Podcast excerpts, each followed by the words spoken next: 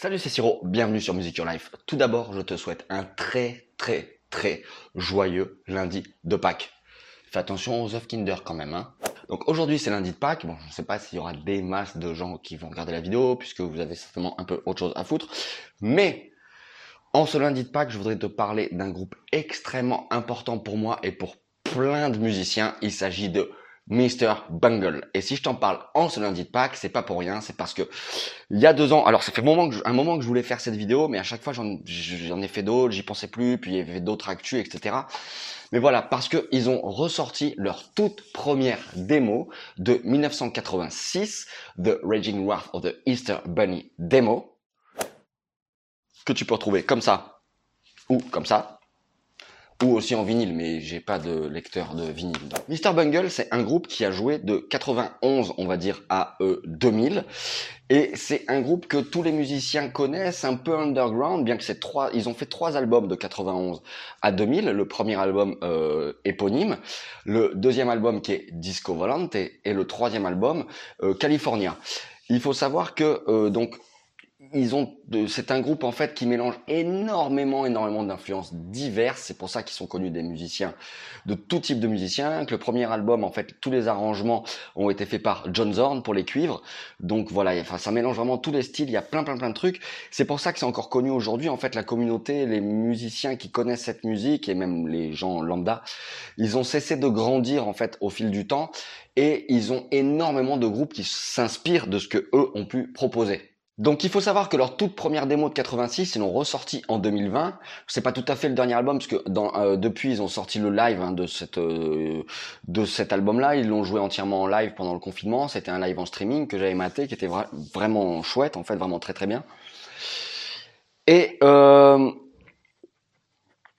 ce qu'on connaît de leur période Warner, donc celle de 91 à 2000, euh, c'est vraiment une musique qui est extrêmement euh, mélangée, colorée. Il y a des tas de passages barrés, il y a des tas de couleurs qui vont, enfin, ça part dans tous les sens.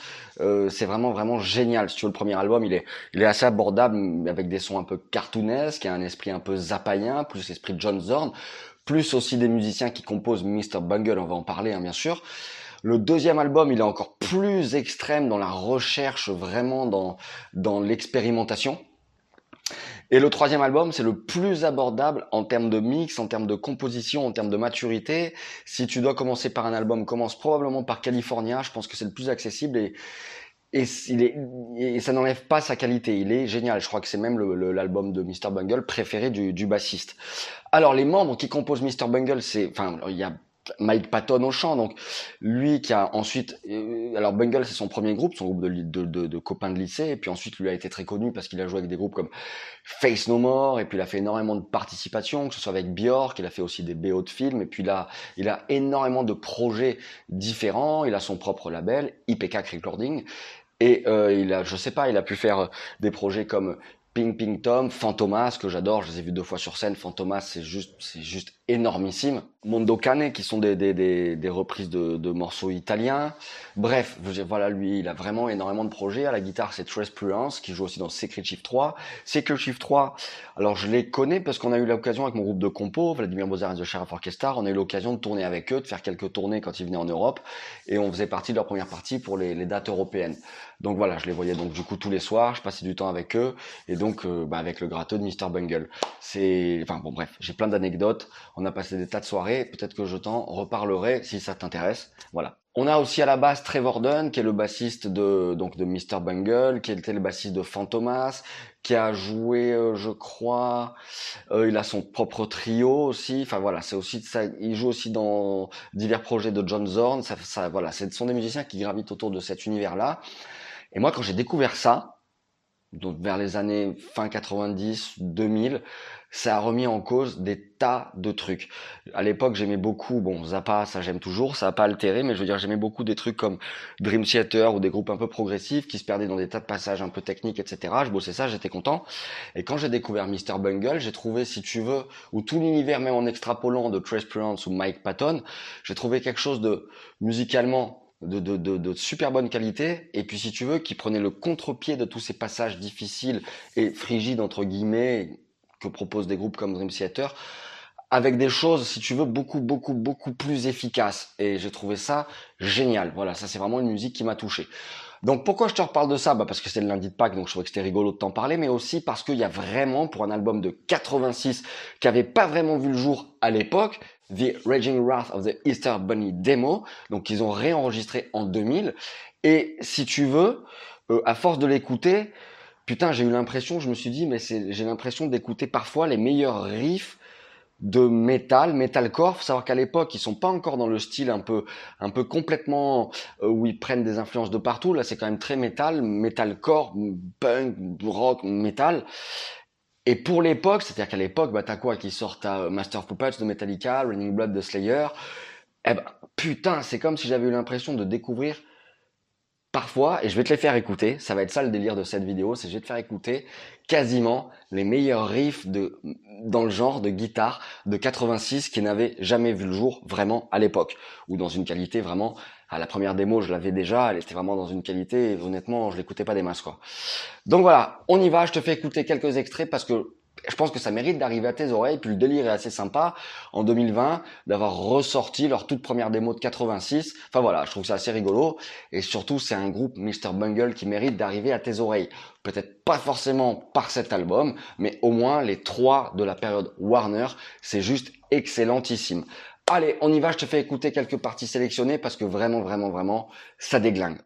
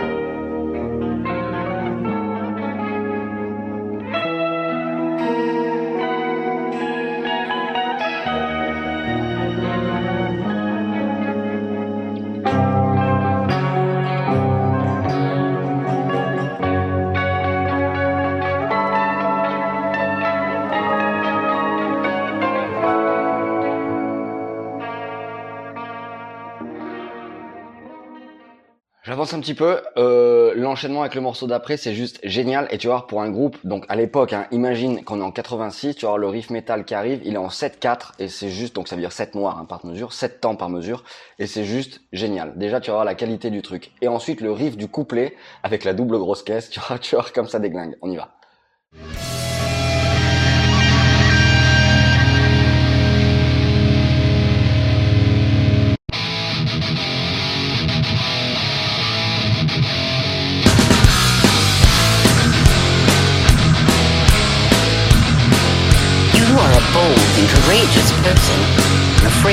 Nothing. High on a hilltop near your home, there stands a dilapidated old mansion. Some say the place is haunted, but you don't believe in such myths. One dark and stormy night, a light appears in the topmost window in a tower of the old house. You decide to investigate, and you never return.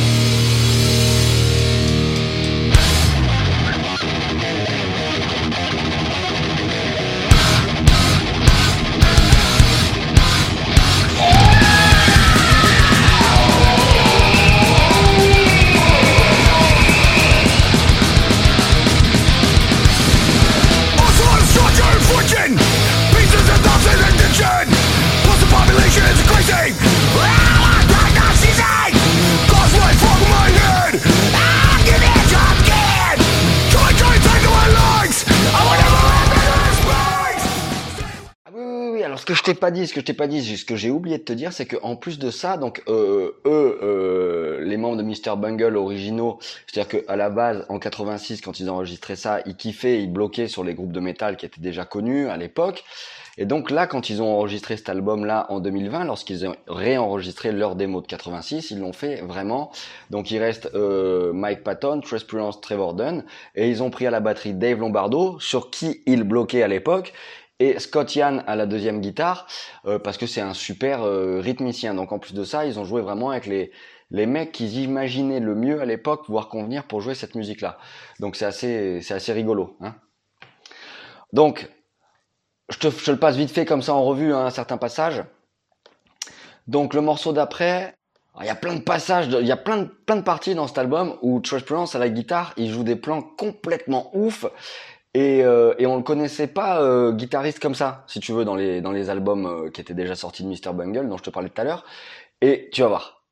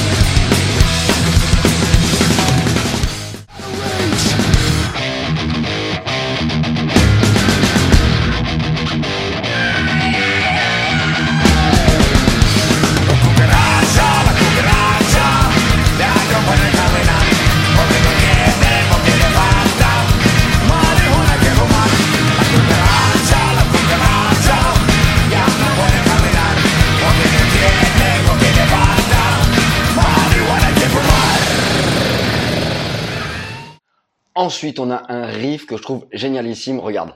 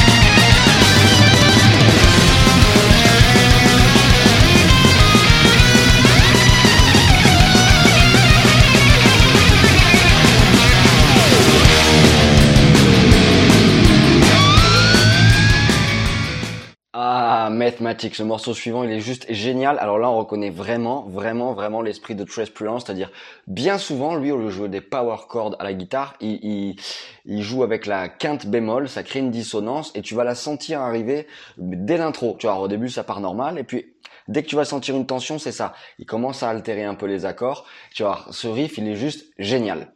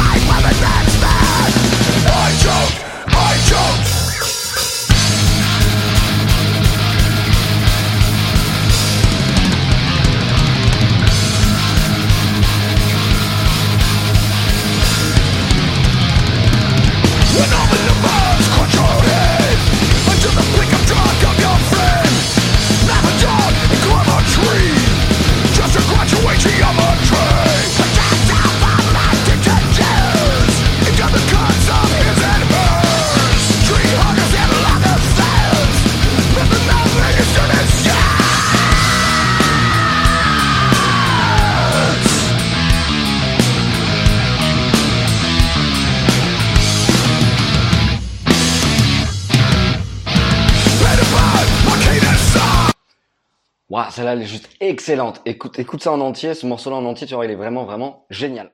Voilà donc pour cette petite analyse découverte. Hein, si tu connaissais pas euh, Mr Bungle, enfin surtout ce premier album hein, de Mr Bungle qui s'appelle The Raging Wrath of the Easter Bunny Demo. Hein, c'est assez différent des trois albums hein, qui sont connus euh, euh, quand ils étaient signés chez la Warner. Mais voilà, ça mérite quand même d'être écouté parce que à l'époque où ils ont composé ces riffs, euh, voilà, si on remet ça dans le contexte du moment, c'est quand même très très très intéressant. Et surtout, écoute les albums d'après, si toutefois bien sûr tu ne les connais pas, ou réécoute-les si tu les connais, parce que c'est toujours cool. Hein Quant à moi, je te dis à très très vite sur Music Your Life. Ciao